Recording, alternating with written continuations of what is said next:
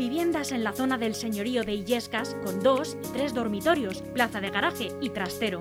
Promoción de 126 viviendas en régimen de cooperativa VPPL por tan solo 138.000 euros. Deja que tus niños jueguen en las zonas comunes y disfruta de la piscina comunitaria. La promoción cuenta con viviendas bajas con jardines, áticos y amplias terrazas. No dejes pasar esta gran oportunidad. Consigue tu vivienda en un entorno tranquilo por tan solo 138.000 euros.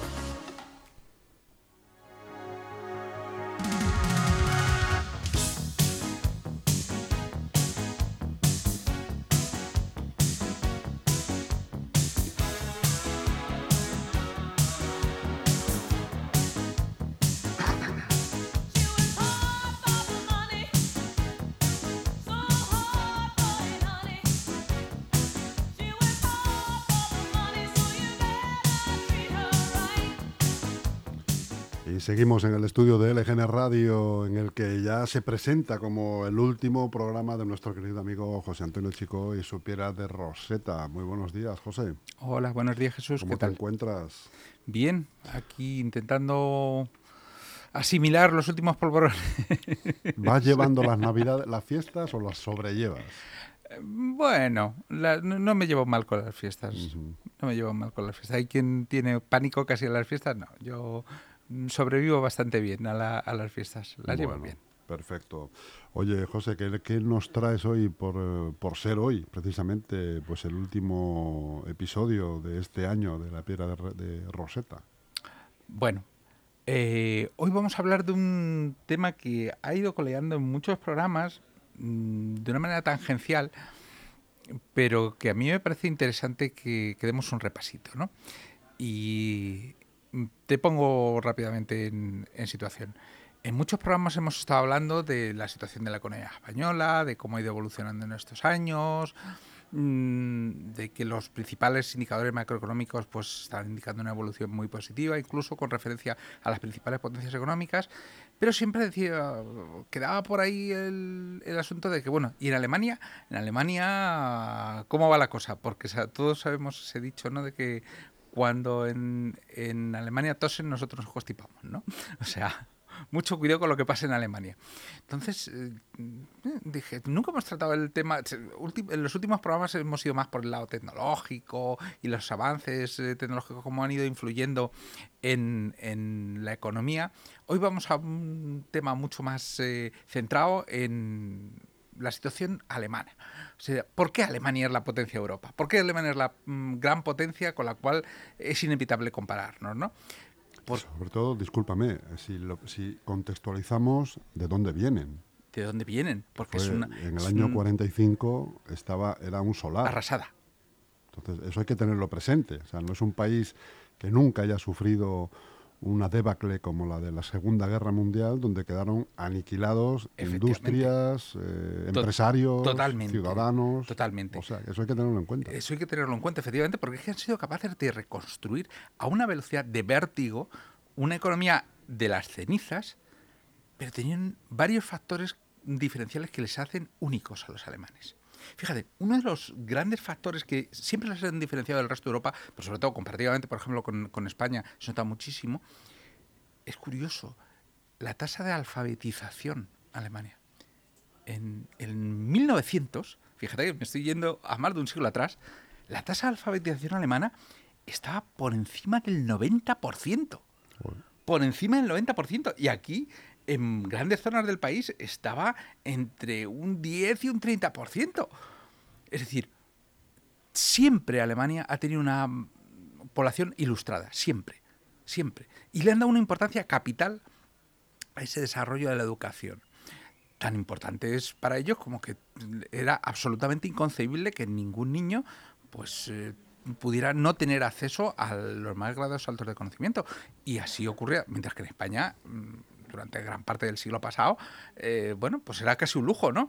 Eh, mm, bueno, esto empezó a cambiar a, partir de- del desarrollismo eh, en España, cuando empezó a asimilarse la educación, aún en las capas más bajas, digamos, socialmente de la población, pero es que en Alemania siempre han, han estado ilustrados, siempre han sido una población muy culta.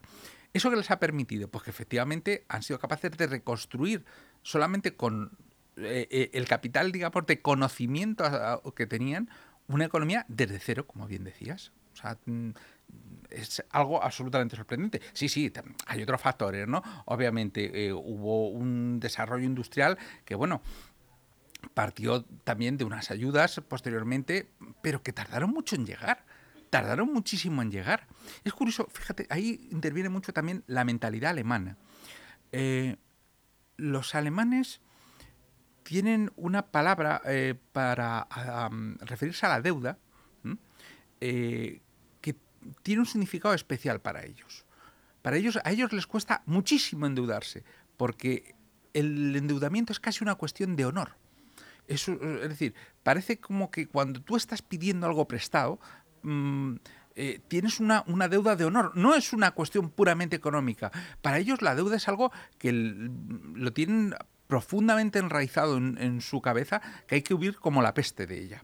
Eh, tanto es así que eh, Alemania, en, mm, justo después de la Segunda Guerra Mundial, eh, donde no tenía prácticamente ningún tejido industrial porque había sido mm, derrotada, destruida absolutamente, le costaba mucho aceptar mm, el, el hecho de tener que endeudarse.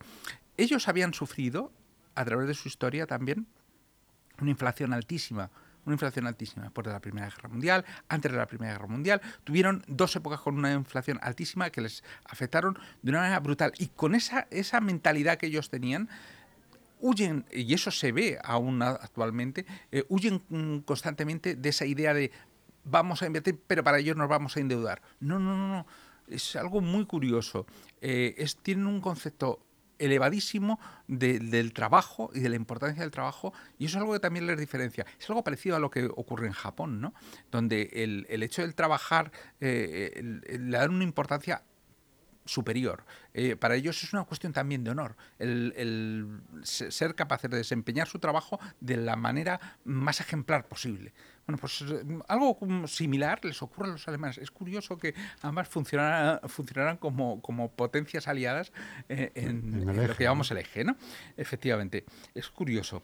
Pero luego hay datos que por sí solos nos podrían parecer muy contradictorios. Pues claro, podríamos pensar, bueno, vamos a ver es que Alemania em, tiene unos impuestos, eh, una fiscalidad mm, baja. Pues no, Alemania es un país con una fiscalidad muy alta. Pero vamos, mucho más alta que, en España. De hecho, vamos a, lo que todos vamos a tener, a la pelea. Eh, el salario bruto de un trabajador en España respecto al salario bruto de un trabajador en Alemania y cuánto se queda después de los impuestos y todas estas cosas. Bueno, si nos vamos a un salario mm, bruto de unos 30.000 euros, algo mm, bastante normal, que, eh, perdón, sobre unos 22.000 euros, que aquí se nos quedarían en brutos como unos 18.000, en Alemania no. O sea, en Alemania el salario neto se quedaría después de los impuestos en 17.700. Pero es que a partir de ahí, conforme vamos subiendo la escala, si no vamos a un salario de 103.000 euros, por ejemplo, que aquí se quedaría en 66.000, nos parece, oye, fíjate qué carga tenemos. No, no, es que en Alemania se quedan 57.000. Es decir, ellos tienen una carga fiscal mucho más elevada. No solo en Alemania, también en Francia, pero que nos podría parecer un factor curioso, ¿no? Porque dices, oye, en Alemania los impuestos es una cuestión también de honor. O sea, allí paga impuestos todo el mundo. Aquí tenemos todavía esa mentalidad mm, tanto de picaresca, a ver cómo nos ahorramos, oye, no me pongas esto, no le pongas el IVA, ese tipo de cosas. Eso es impensable impensable absolutamente en Alemania. Entonces es, otro y dice, bueno, vamos a ver, ¿qué más factores pueden explicar el, éxito alemán? La burocracia. Dices, bueno, es que aquí, claro, aquí se tarda en crear una empresa un montón de días y en Alemania es prácticamente lo mismo que en España. En Alemania se tarda 11 días, en España de media, en, en España unos 13. Es decir, que es están bastante cerca. Nada que ver con otras potencias europeas. Eh, no sé, eh, Francia, por ejemplo, eh, está en poco más de tres días. ¿Por qué? Decimos que los alemanes son muy cuadriculados, ¿no? es un dicho popular y es cierto. Para ellos es muy importante tener perfectamente planificado todo y mm, son muy dados a los trámites burocráticos. Aquí hay trámites burocráticos son mucho más rápidos ya, ahora mismo, que en Alemania. Y yo lo sé por experiencia porque, bueno, tengo que gestionar de cuando en cuando una pequeñísima pensión que le quedó a mi madre del trabajo que hizo mi padre en Alemania, que fue uno de tantos emigrantes. Mi padre eh, estuvo durante unos meses trabajando en Alemania, no muchos, pero sí unos meses, unos nueve meses, estuvo trabajando en, Alemania.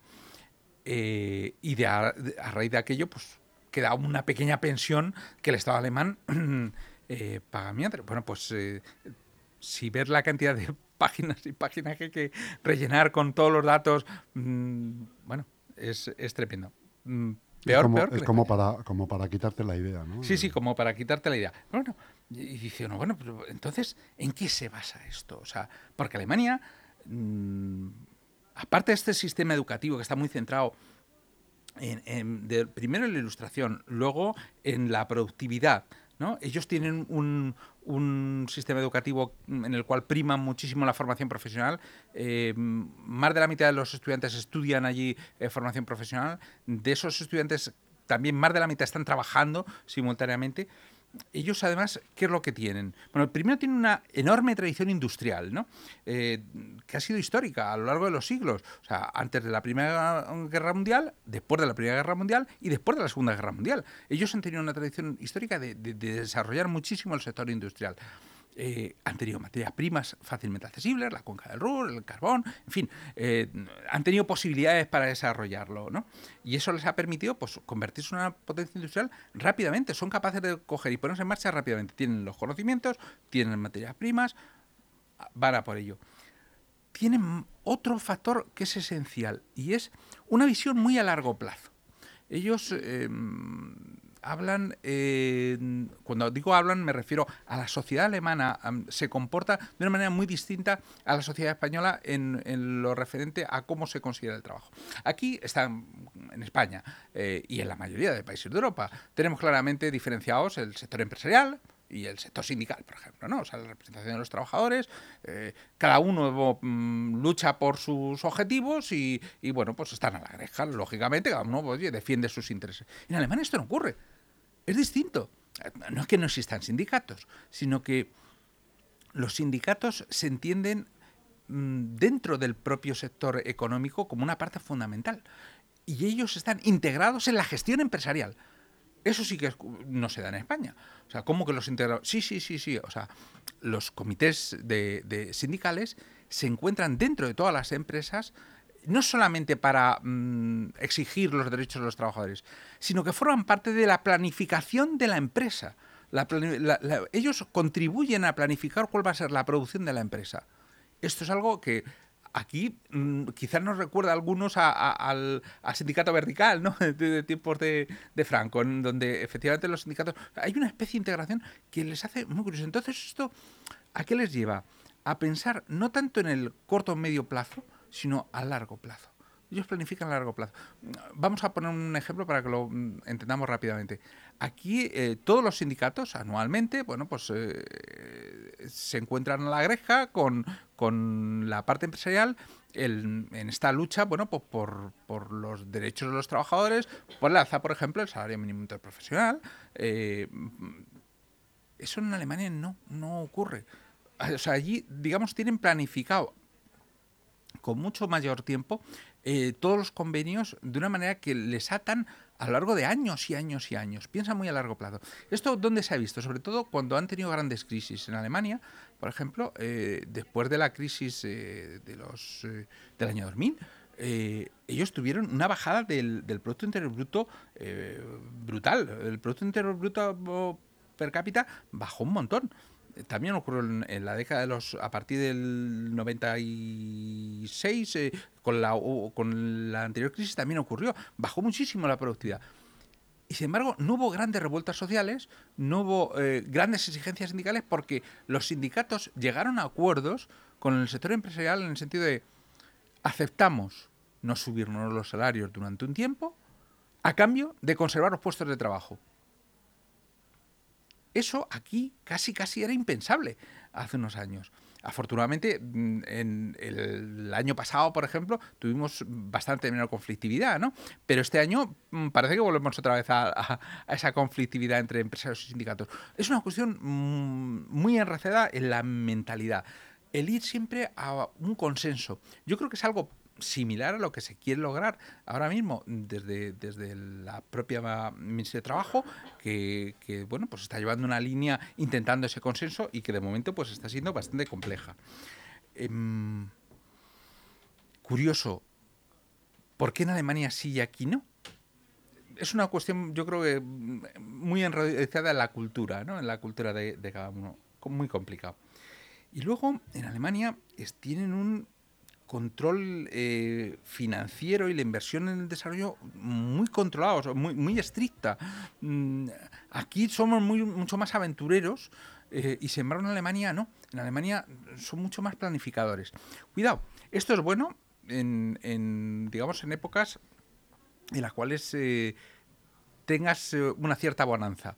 Pero en épocas de crisis les falta ese factor de riesgo que aquí a veces asumimos y que nos funcionan bien. Eso es lo que estamos viviendo ahora mismo. Es decir, ahora mismo, en un momento en el cual la inflación está absolutamente desatada en, toda Europa, España está consiguiendo unas, mm, unas mm, cifras de inflación mucho más bajas. ¿Por qué? Ellos aquí nos hemos atrevido a hacer algo que en Alemania sería muy difícil. Por eso que decíamos del ese temor al endeudamiento, ¿no? Eh, ese no querer endeudarse. Aquí no, aquí hemos dicho, no, no merece la pena endeudarnos ahora y ya lo pagaremos a lo largo del tiempo, pero sobre todo tener una cierta protección social para los sectores más desfavorecidos. Eso está funcionando, ahora mismo nos está funcionando a nivel de inflación y nos está funcionando muy bien. Nos está funcionando muy bien. También hemos tenido el atrevimiento de ir a Europa y decir, señores, la situación de España es especial y nosotros queremos, por ejemplo, pues eh, esa excepción ibérica que, mm, al principio se reían todos de ella, eh, el señor Feijó decía que vaya invento y luego todo el mundo ha dicho, no, no, la excepción ibérica para todos. O sea, vamos al final a intentar poner límites a ese libre mercado que parecía que era el Dios que todo lo mandaba, ¿no? Es curioso, curioso. En fin, ¿qué más mm, podemos decir en Alemania? Alemania es una mm, una potencia industrial y que en términos de Producto Interior Bruto es muy superior a Alemania. Estamos hablando, en Alemania eh, en el 2020 estaban aproximadamente por 4,4 billones de euros. Em, en comparación, en España estábamos en 1,3. Es decir, claramente es un país muchísimo más potente que España. Ha tenido unos crecimientos brutales a lo, largo, de la historia, como hemos comentado antes. Sin embargo, en, este, estos dos últimos años, sobre todo, España económicamente va muy bien en un momento de crisis. Es decir, está aguantando mucho mejor todavía que en Alemania. Em, tú fíjate, en, en 2020 ya teníamos una, una, mejor cifra de Producto Interior Bruto en un 3,2% respecto al 3,1% que tenían en Alemania, cosa que hace unos años hubiéramos dicho que era absolutamente impensable. El nivel de empleo en Alemania, sin embargo, es mucho mejor que el español. Esto también, afortunadamente, nos vamos acercando. ¿Qué es lo que ocurre? Pues que en Alemania esa esa cualificación que tienen todos los eh, estudiantes, todos los, eh, eh, en realidad la población en general, pues les permite hacer más rápidamente a puestos de trabajo, decíamos muy enfocados en formación profesional. En España todavía tenemos una parte muy importante de nuestros estudiantes que tiene una formación demasiado básica. Demasiado básica. Por otro lado, la formación profesional, que es algo que afortunadamente también estamos en camino de corregir, eh, cada vez se va acercando más a lo que debería ser, a lo que demandan las empresas. En Alemania es que es lo normal es que directamente los, chavales estén trabajando, antes decía, más de la mitad de los estudiantes están trabajando ya eh, en empresas. Aquí existe una clara diferenciación en, bueno, te vas a hacer unas prácticas a final de la carrera o, cuando llevas eh, gran parte del ciclo de formación profesional, ¿no? Pero hasta ese momento no pisas la realidad de lo que piden las empresas. Claro, también hay que tener en cuenta que allí lo tienen mucho más fácil. Es decir, la economía alemana se basa en, como hemos dicho, en un sector industrial, sobre todo manufacturero, muy, muy importante. Y aquí la economía española, sobre todo, mm, pivota en torno al turismo el, gran eje que nos permite desarrollarnos a nosotros es el turismo. Pero claro, el turismo tiene sus tiene sus baches, como nos ha ocurrido durante la pandemia, lógicamente, y, si no era por esa inversión que hemos realizado para proteger a las empresas, pues se habrían ido al garete gran parte de la economía española.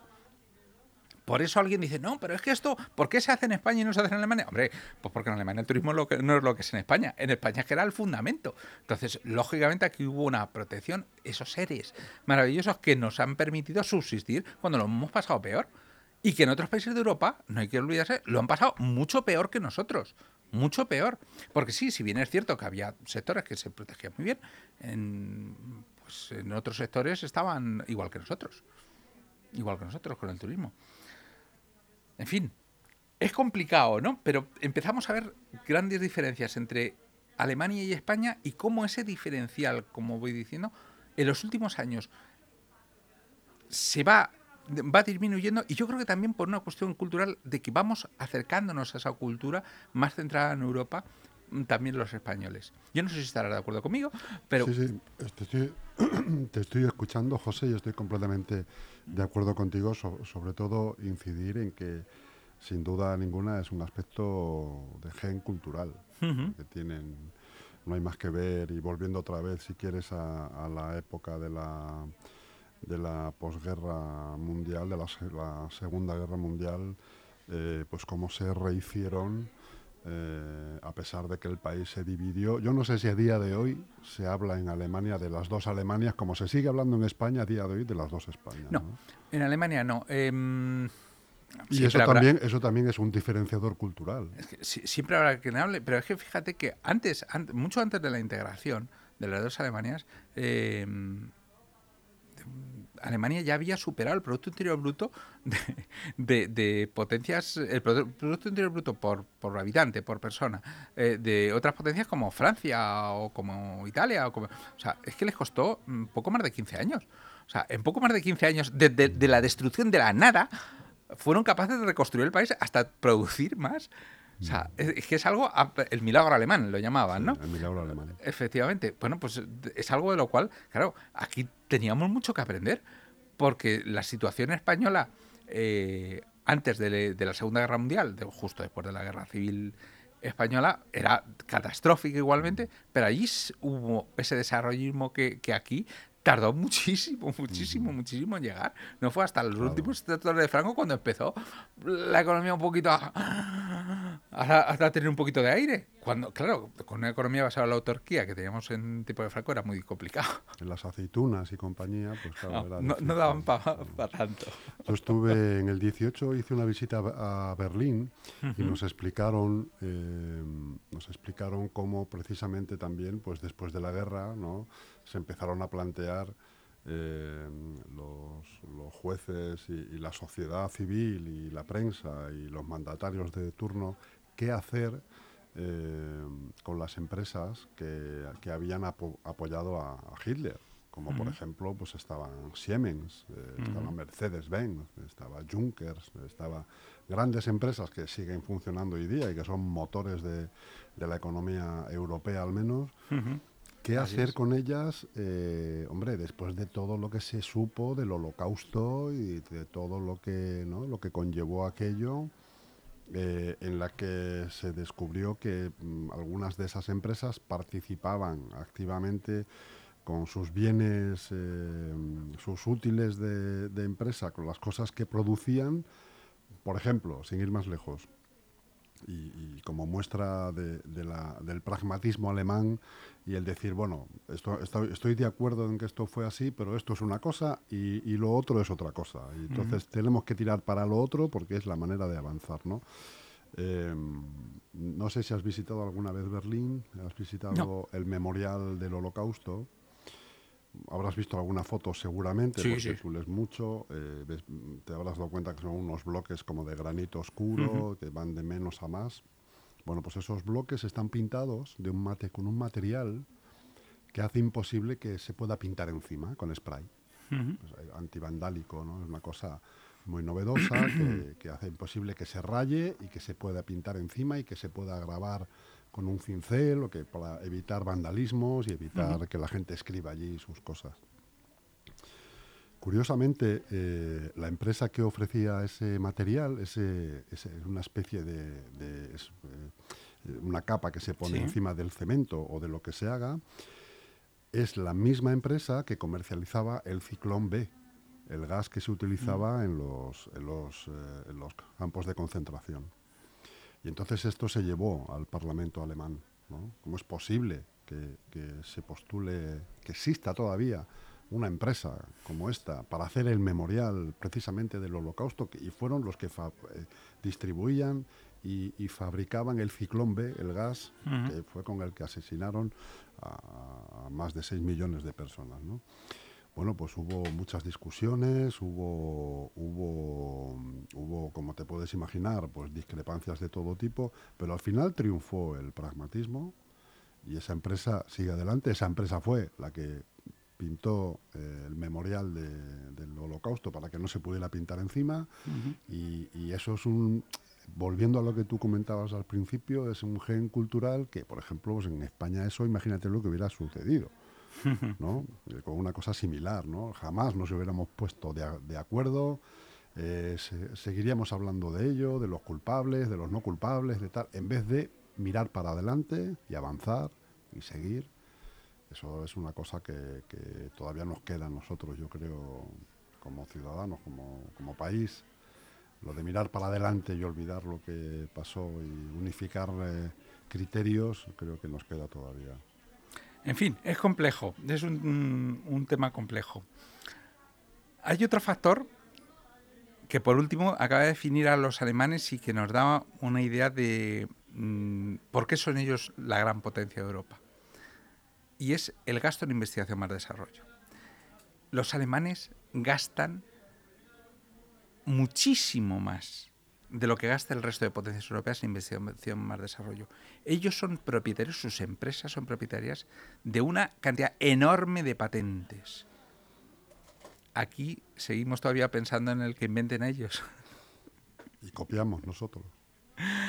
Afortunadamente también en los últimos años esto parece que empieza a disminuir, parece que es, estamos en una senda de crecimiento de los gastos de investigación más desarrollo y además hemos empezado a superar algunos complejos que teníamos eh, respecto a la importancia de estos gastos de investigación y desarrollo, que si bien en un principio parecía que estaban destinados eh, a, a investigación, por ejemplo, en, en industria militar, que siempre no, nos ha llevado mucho a decir mmm, lo del gasto en industria militar, pero que luego repercutían rápidamente en, en la sociedad civil hay que recordar que el GPS nació como un invento destinado a la industria militar.